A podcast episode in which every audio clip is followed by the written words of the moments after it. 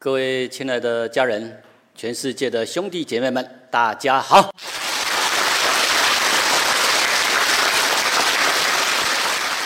我们这一节要延续上一节有关于《道德经》十九章提到的回归到社会安，因为十八章提到的就是失去道，社会就会问题层出不穷；失去道，社会乱；回归到社会安，那什么是道？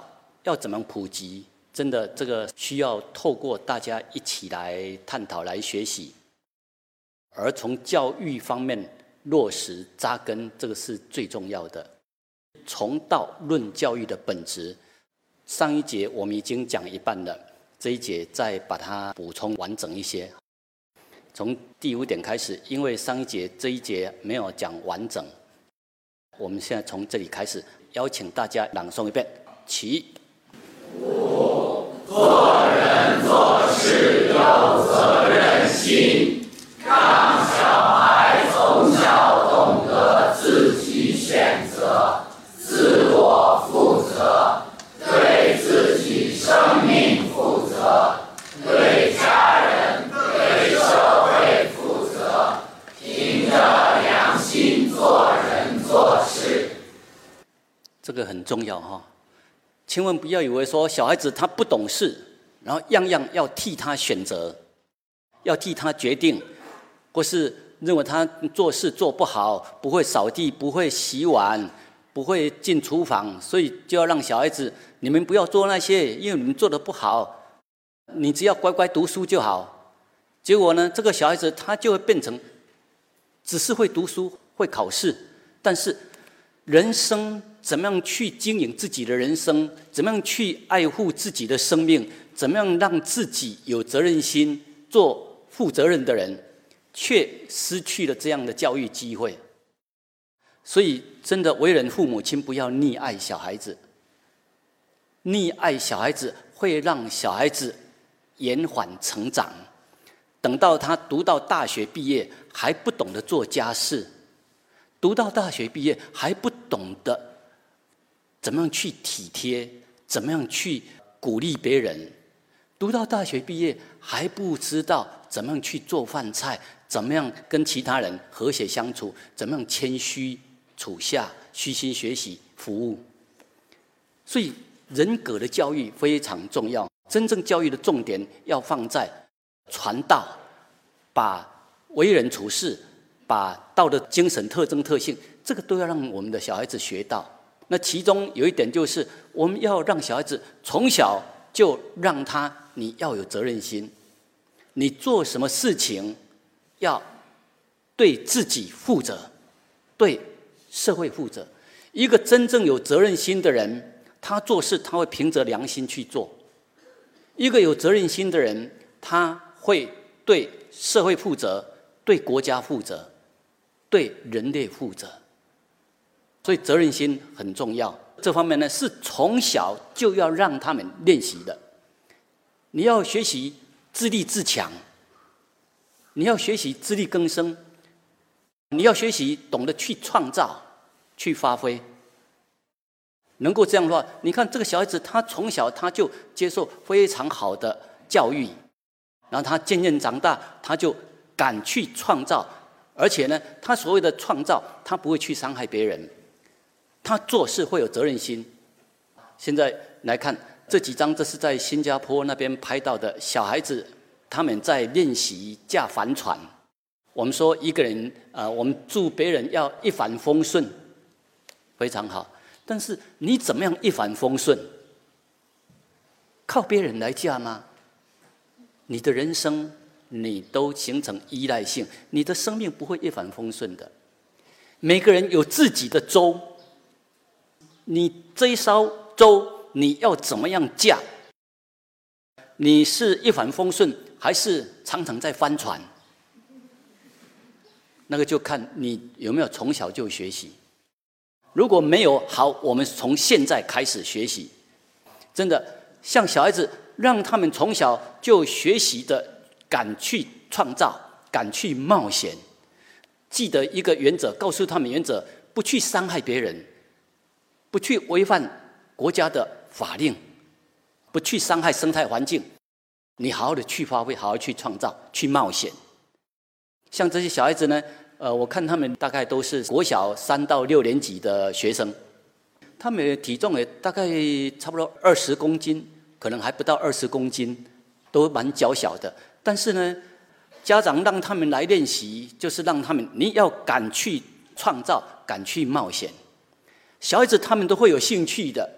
如果你不让他们多接触大自然的话，他们就被关在水泥森林里面，结果常常要迷恋在电动玩具、一些游戏还有网吧。为什么他会沉迷在电玩？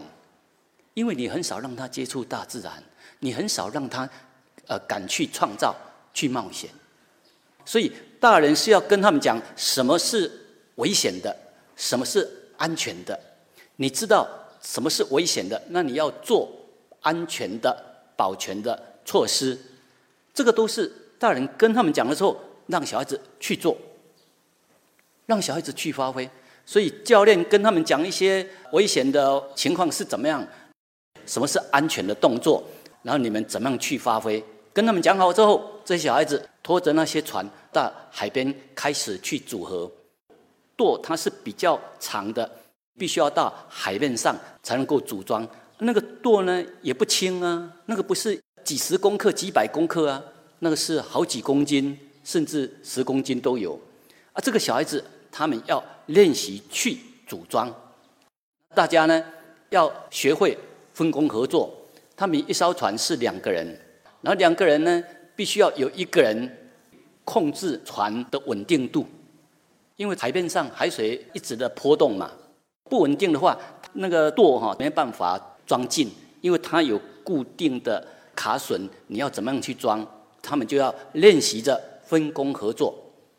我们怎么样来同舟共济、分工合作，让小孩子从小就学会你做什么，我做什么，然后大家分工合作，把这个工作做好。这个都是要让小孩子从小就要去历练。你看哈。这样飘来飘去的情况之下，他们要去把正确的角度要套好，然后要安装。有的三五分钟就好了，有的呢十分钟他们还做不好，因为有的年纪比较小，他们一样都很有耐心的去做。教练在旁边，你不会，你装不好，我来帮你装，不是这样啊。教练在旁边看着他们装，小孩子你自己要去负责。结果呢？这些小孩子他们就这样分工合作，然后一艘一艘的组合好了，然后他们两个人一组，大家练习着分工合作。就这样，他们开始了台上的也是一种冒险，然后去创造怎么样一帆风顺。你必须要实际去体验，驾船驾到翻船，那你要从中去检讨为什么会翻船。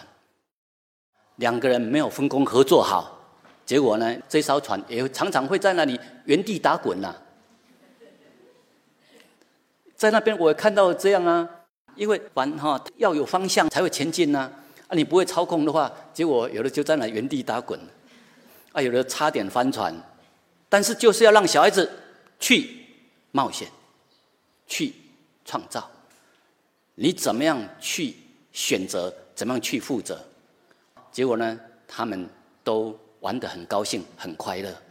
要这样让小孩子历练，他们才懂得我们要怎么样去选择，我们要去负责，不要一直依赖父母亲，不要一直依赖师长。这种教育很重要。结果呢，哎，他们就开始了人生的起航。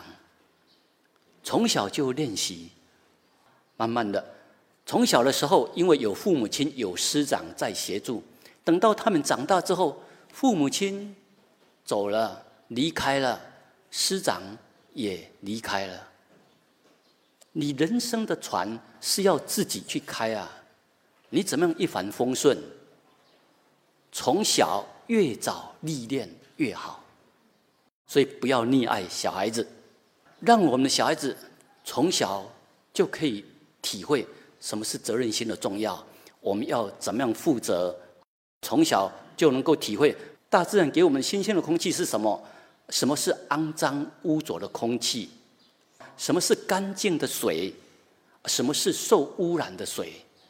让小孩子从小去了解，那这个肮脏的空气是怎么来的？让小孩子了解，当人类做不负责任的事情的时候，只是为了争夺名利而做那些不负责任的时候，就会把那些废物、污浊的气、毒气、废水，把它排除出来，然后污染我们的社会，污染我们的生态环境，啊，那是不负责任。那这一种后患呢？这个是要全民要去承担呐，全世界的人要去承担呐，因为全世界它就是一个地球村呐，整个网络把全世界都串联在一起呀，我们。不要去做那些不负责任的现象，不要唯利是图、不负责任，让小孩子从小就懂得保护生态环境的重要。我们做人做事要有良心，君子爱财，怎么样？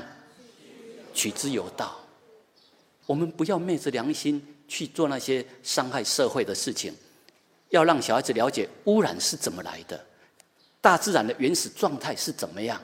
这些干净的水对我们身体有什么好处？污染的水对对我们整个生态是会造成什么样的影响？所以哈，真的我们不能够说糊里糊涂的在那里挥霍，然后吃祖宗饭，却又断子孙路，绝不可以这样。一定要做有责任心的人，让小孩子从小就了解，给子孙绿水青山，胜留下家财万贯。父母亲让小孩子学到道，懂得做人处事，懂得有爱心、有责任心，比留千百亿、千百万的财产给小孩子都更重要。如果他不懂得爱心、责任心，你留再多的财产给他，他很快会把它挥霍掉的。如果让小孩子从小就有责任心、有爱心，你不必留很多的财产给他。这个小孩子他会去创造，他会去创造，而所做出来的呢，他对他生命的负责，也能够光宗耀祖，也能够成为国家的栋梁。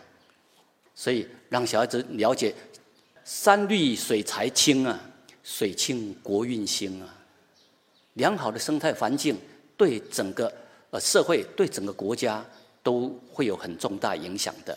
所以我们希望祖国好。我们希望世界好，真的要从我们每个人开始做起。我们要做有良心的人，有责任心的人。做什么事情，我们要对自己负责，对社会、对国家负责。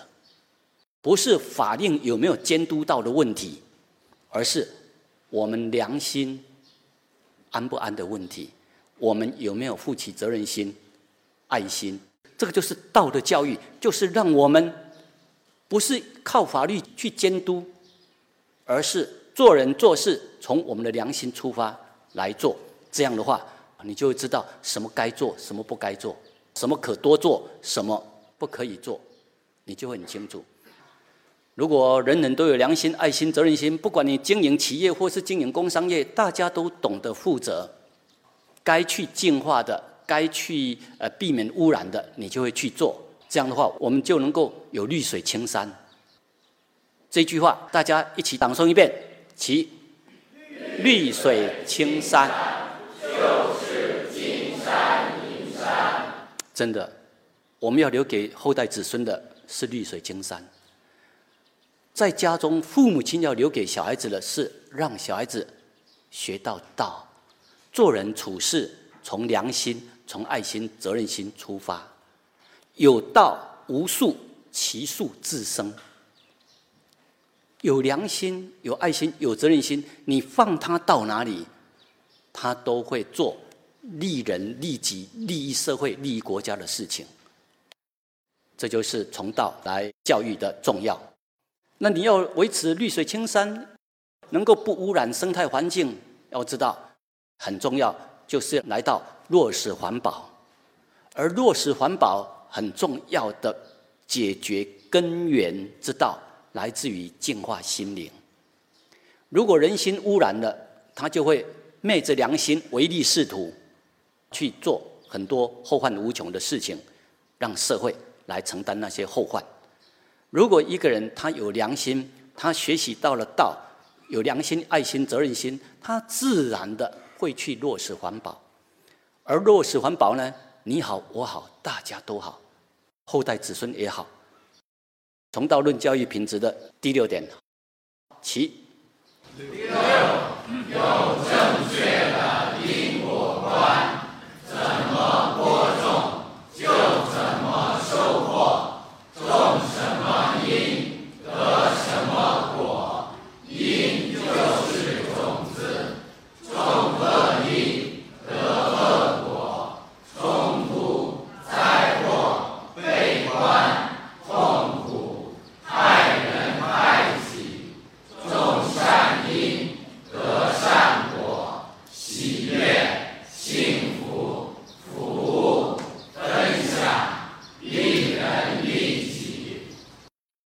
这种正确的因果观，要让小孩子从小就知道，种什么因得什么果。如果我们的教育体系里面没有这些正确的因果观的话，一个人长大之后他没有因果观，这个人他就很容易变成很可怕的人，他就会为非作歹、贪污、腐化，因为他觉得没什么因果。但是那是错误的观念之见。要知道，不因为你否定因果观，因果就不存在，不会这样的。因为因果这是宇宙的法则，它是法尔如斯在运作。你种什么因，就得什么果；你怎么播种，就会怎么收获。所以种恶因就会得恶的果报，种善因就会得善的果报。这个。正确的因果观要让我们小孩子从小就学习到，然后他们就知道哦，那我要得到幸福美满的人生，我应该要怎么样去经营？我要得到丰收甜美的果实，我要怎么样去耕耘播种？大家就会有正确的方向感了。我们有甜美可口的莲苞米可以吃，对，因为我们前面有播种善因。我们有播种莲苞米的种子，所以几个月之后，我们就会有甜美可口的莲苞米可以吃。这真的是东北原生种的这种莲苞米，很芳香，很可口。哎，你吃了一口，你就会觉得啊，大自然的恩赐啊，大自然的爱啊，这么好的品种，东北非常好的莲苞米，这是黄豆。我们种下黄豆，这个是种子，因因就是种子。我们种下好的黄豆的种子，几个月之后，你看天地父母就会帮我们化育出丰收的累累果实出来。这个就是正确的因果观呢。不要一提到因果，认为啊那是宗教那一套，不要这样去联想，回到真理实相来。大自然都在告诉我们：你怎么播种，就会怎么收获。这是小麦的种子，你种下小麦，就会丰收小麦啊。种什么因得什么果。这两章，请大家一起朗诵一遍。起。别人要怎么做，是别人的选择，因果自负。我要怎么做？是我在选择，因果自己要负责。怎么播种，就怎么收获。善有善报，恶有恶报。种米得米，都有因果。这方面的观念，希望大家要有正确的理解。别人要怎么做，那是别人在选择，因果自负。我要怎么做，是我在选择，我要对我自己的选择来负责。这个是要让小孩子从小就有正确的观念，才不会别人堕落，然后跟着别人在堕落。因为一般人哈是这样的情况哦，学好的、很慢，学坏的却很快。看到别人堕落，认为哦，别人可以这样，那我也要这样。如果在工作的时候看到别人在贪污，他贪污没有被抓，那这样我也要跟着贪污。要知道，种恶因有恶果，善因有善报，那个是时间迟早的问题。你种下什么，它后面就会浮出什么的果出来。所以要有正确的因果观。那别人怎么做，是别人要去负他的因果。你不要被一般人所牵引着，你要很清楚的知道我该怎么做，该怎么播种。你要做生命的主人，啊，这个是要让我们小孩子从小就懂得负责。如果你播种苦的种子下去，后面你就有苦的果；你种苦瓜的种子，后面就有苦瓜的果。你种的是甜的种子下去，后面就有甜的果出来。这个就是宇宙的正常的因果律呀，宇宙的运转法则就是这样。所以千万不要认为没有因果。提出没有因果的人，他是要找出理由来让自己怎么样？让自己做坏事，让自己堕落。所以要有正确的因果观。但是不因为你找出什么理由，你做坏事堕落，然后就没有因果，不会的。你贪污做坏事，后面一样有不好的果报，它迟早都会出现的。所以我们要一帆风顺，我们就要从年轻时起，就要知道怎么样去把我们人生的这一艘船能够开得好，能够一帆风顺。你做得好，你还可以帮助很多人呐。那你做不好的话，你后面就常常成为被救济者啊。所以，让我们小孩子从小就知道怎么去播种善因，一分耕耘一分收获，后面就能够丰收。丰收要脚踏实地的去松土耕耘播种，不要去贪别人的，不要去抢，不要去骗，要让小孩子从小就懂得脚踏实地的为人处事。你没有脚踏实地去耕耘播种，要靠贪、靠抢、靠骗，那个都是不好的因、不好的种子啊，后面就会有不好的果报啊。所以我们要让小孩子从小就了解，一分的耕耘就会有一分的收获，一定不要去贪，不要去骗，不要去抢。我们脚踏实地耕耘播种之后，有丰富的成果出来，我们又可以把这些果实跟更多人来。分享，你的人生才会越喜悦、越快乐。你去偷别人、抢别人的东西来，你会快乐吗？会不会？绝对不会的。你没办法得到真正的快乐，没办法得到真正的安心。那我们脚踏实地的松土耕耘播种，后边甜美的果实，我们享受这些果实，我们也会很安心、很快乐。我们。会把这些东西呢，来跟更多的亲戚朋友来分享，越分享，你的生命就会越富有，越快乐，越幸福，就这样。第七，七。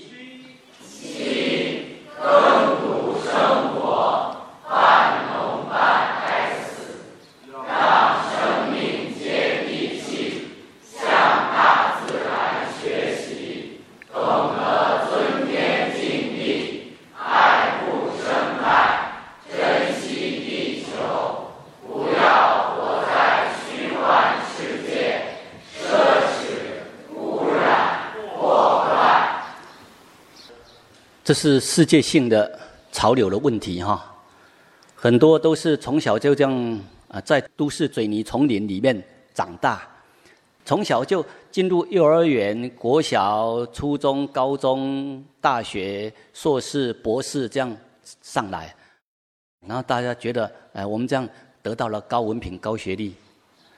问题是，如果你没有跟大自然接触，你很少跟大自然接触，有的人他在求学的过程会出去观光旅游啦，但是那个也只是去看看风景，走马看花看一下这样而已。他不会觉得大自然跟我们生命有何密切关系，他体会不到，所以就会变成人的生命跟大自然逐渐脱节。脱节之后，又加上积累的不是正确观念之间的话，他后面的所作所为就会返回来，来破坏生态环境，破坏大自然。会用他所学的专业知识、科技技术，来追逐他所要的名利，但却不知不觉情况之下，所作所为对我们的生态环境，却造成很大的污染破坏。所以，要让我们的学生呢，他在学习的过程，真的不管他是从幼儿园或是国小开始，每年都应该要排有课程，让他们到乡下去实习。去练习，寒暑假要有寒暑假的作业。这个作业呢是要跟大自然多接触。你课程学期进行的时候，大家在学校里面，在寒暑假的时候呢，要让小孩子的课余的作业，你要去多接近大自然。你种出了什么？你体会了什么？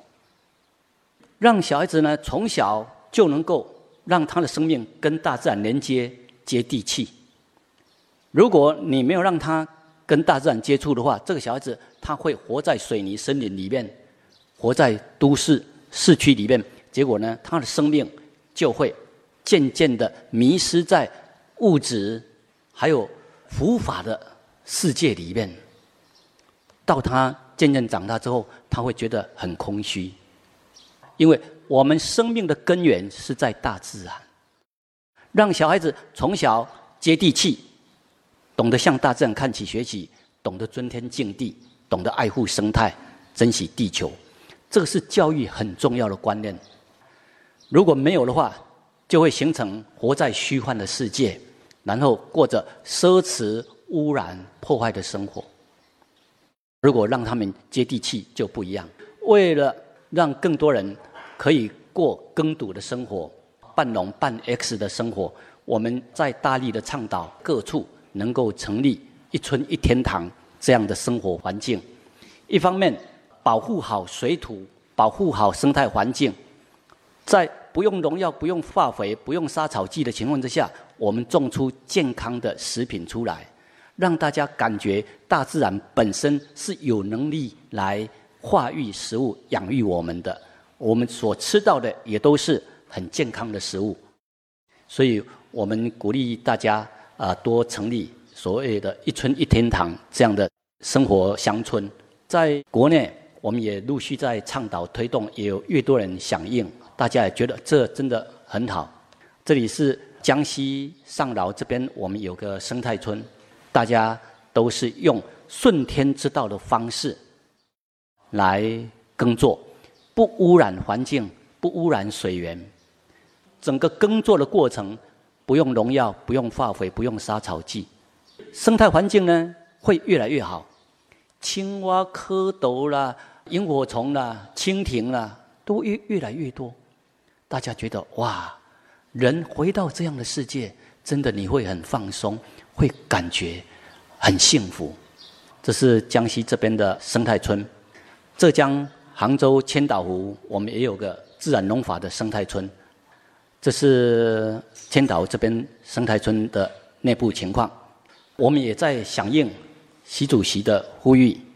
下面的白字，大家一起朗诵一遍：其我们应该遵循天人合一、道法自然的理念，寻求永续发展之路。对，这是非常重要的。治国方向，而且这一种观念呢，这个是能够利益全世界的。要遵循天人合一、道法自然，寻求永续经营、永续发展，这是全世界未来要深化学习的课程。全世界各国都一样，要。解决人类生存的大问题，真的这是很重要的方向。至于怎么样人法地，地法天，天法道，道法自然，要实际去做。我们的生态村的生活方式，就是让大家呢，先学习过了《道德经》，大家懂得大自然对我们生命的重要，基本上懂得大自然的一些特征特性。就比如说，我们知道天地父母在养育我们，至于怎么样来道法自然，怎么样以大自然为师，哎，我们有个生态村，让大家实际的去历练、去体验，怎么样以水为师，你怎么样观测水在善利万物而不争，这个都是让大家实际的去做，也就是把前面的理论跟实物结合起来。把理想跟现实结合起来。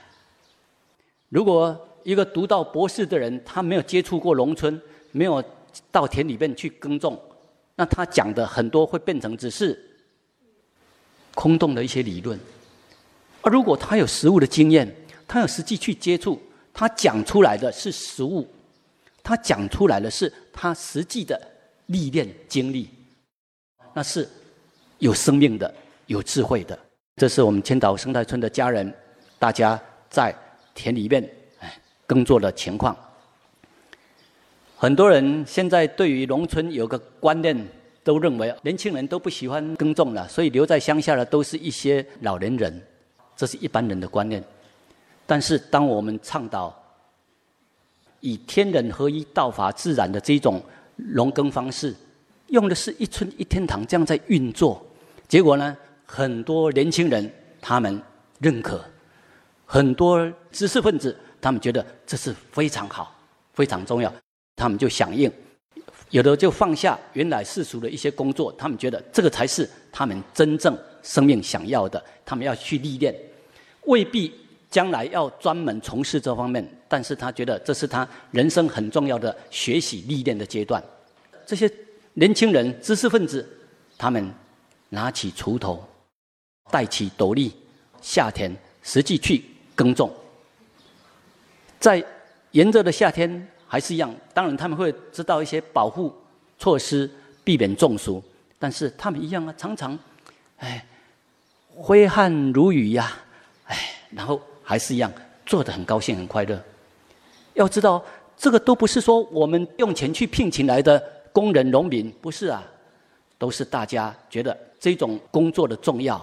它的意义，那大家自动自发的来学习、来体验，而他们也有教室里面学习课程，也有到啊户外实际去做，所以他们都是过实际的耕读的生活。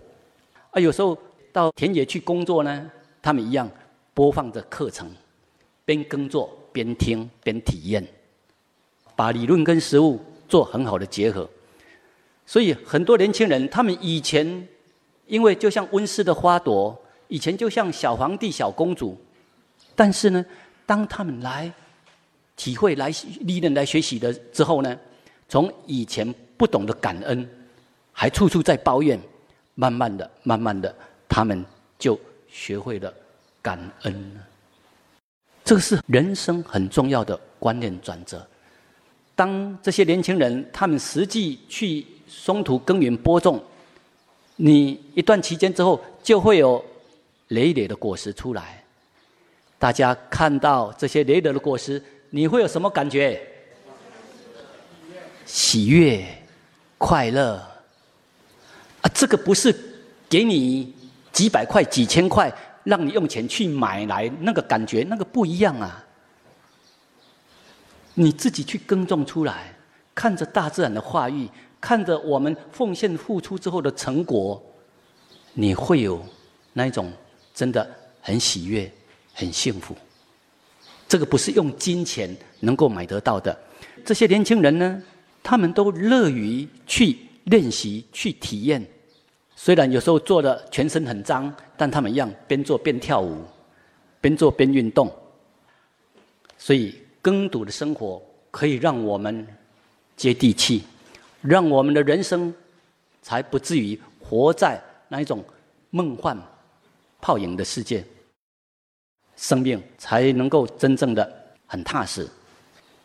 他们过的都是耕读的生活，那我们这个生态村呢，除了让我们村民大家来历练，要学习的人、要实习的人可以来实习，不会的人可以来学习。所以这个生态村它本身也是有教育性质，有教育性质，让那些想学习自然农法、想规划生态村的人，哎，他们可以来参考学习。所以也都陆陆续续啊，会从各处来生态村里面来学习。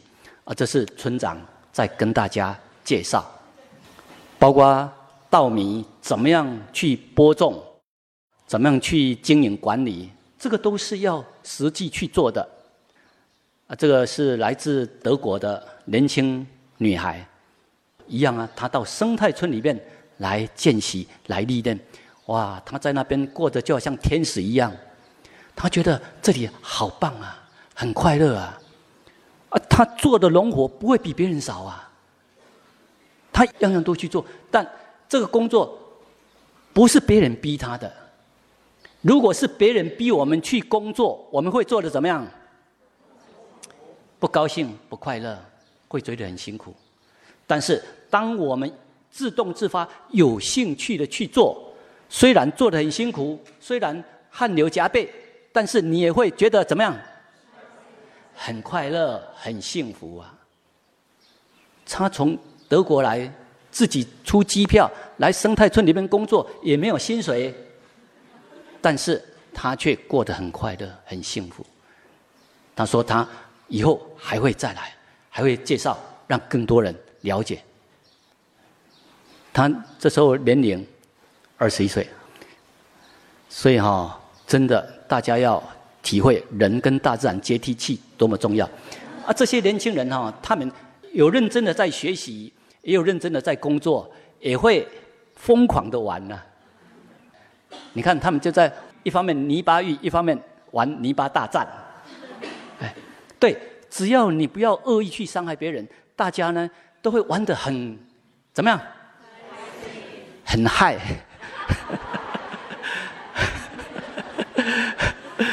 很开心，很快乐。所以你看，哇，当人在玩泥巴浴的时候。身体泥巴再多，衣服再脏，你都不会觉得真正的脏，你感觉好快乐。人跟大自然的接近，人跟大自然的一体。本来我们就是天地父母化育的，我们本来就是吃土长大的。我们的食物是土壤转化的啊，我们本来就是吃土长大的。只是它要转化成为适合我们消化器官能够吸收的形式。当我们剩下的食物回归大地，又变成怎么样？又变成土壤啊，变成有机肥啊，变成肥沃的土壤啊。所以要知道啊，土壤这是我们的生命啊。这些年轻人呢，他们也都玩得很高兴，很快乐。后来他们成为生在村里面的活的同仁呢。你看，而如果父母亲呢认为，哎呀，那个泥土很脏了，你们怎么玩的这样，哎，不像话。你去责备他们的话，他们就不敢玩。如果你的观念作风很保守，你不敢让他们去玩泥巴浴的话，那他们就缺乏这份的快乐。他们玩这些泥巴浴。有没有去伤害别人？有没有违反国家法令？有没有污染生态环境？没有。而且他们身上的一些有机物质，他们还会回归大地。原来身体上的一些污垢啊、有机物质啊，玩泥巴浴之后，他他们会冲洗，冲洗之后又回归大地，还回沃土壤。你的欢喜心，你的快乐，会给这个世界更好。他们就这样，大家真的玩得很高兴。这位是来自丹麦的 m a t a w a n 他是意大利人，但是在比利时住了三十年了。他是那边很重要的环保生态村专家，国际的生态联盟的理事。当他今年的六月到我们生态村来参观，他在那边住十天，哇，他没想到中国有这么好的地方。让他来这里哈，他年纪好像六十八还是六十九岁了，但是呢，那个活力来这里，他感觉哇，跟这些年轻人在一起，他就跟大家一起混，混不是那个混，而是一起工作，一起包括玩泥巴雨。你看呢，下排左边那一位就是他躺在泥巴上面的，就是他，他跟大家玩的很高兴，很快乐啊，跟大家一起。工作一起享受那些甜美的果实，所以你看，这位出生意大利、来自丹麦人，他在生态村十天，他说，让他大大的提升对中国人的观念跟印象。他看到用《道德经》道法自然方式来经营的生态村，他跑遍世界很多国家。他觉得我们这里重视心灵，重视食物，让他留下很深的印象。他说：“这个值得向全世界各国来推荐。”我们这些年轻人，你看他们实际去做，有《道德经》的理论基础，然后用天人之道、道法自然方式来耕种这些果实、花生呢，全部都是没有农药的，没有杀草剂的，都是很甜美可口。大家采收哇，丰收啊！然后，自然的懂得怎么样？懂得感恩呢？再来第八，起。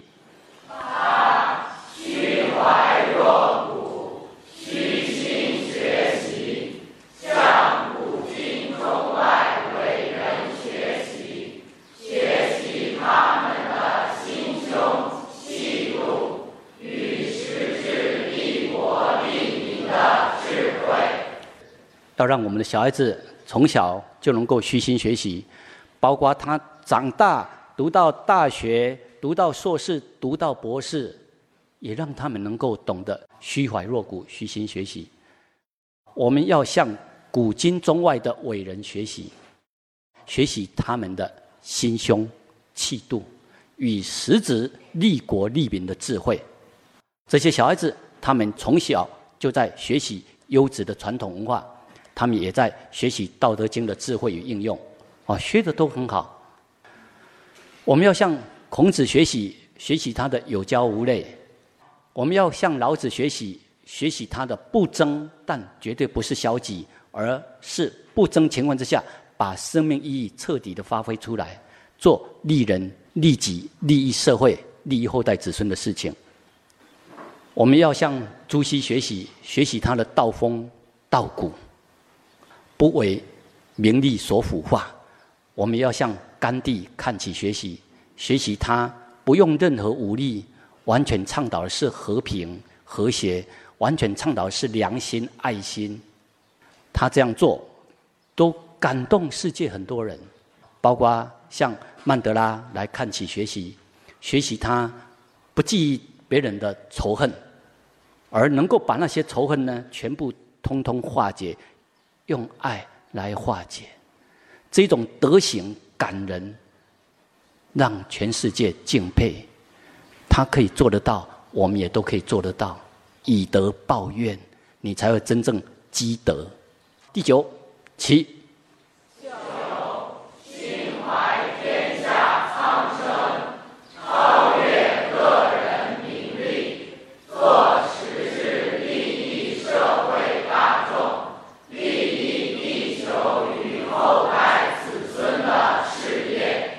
对，我们的教育就是要让小孩子能够从小就有这种远大的理想抱负，能够心怀天下苍生，不要一直在个人的那些名利得失多一分少一分在那里计较，在那里跟别人结恶缘，要把心量打开，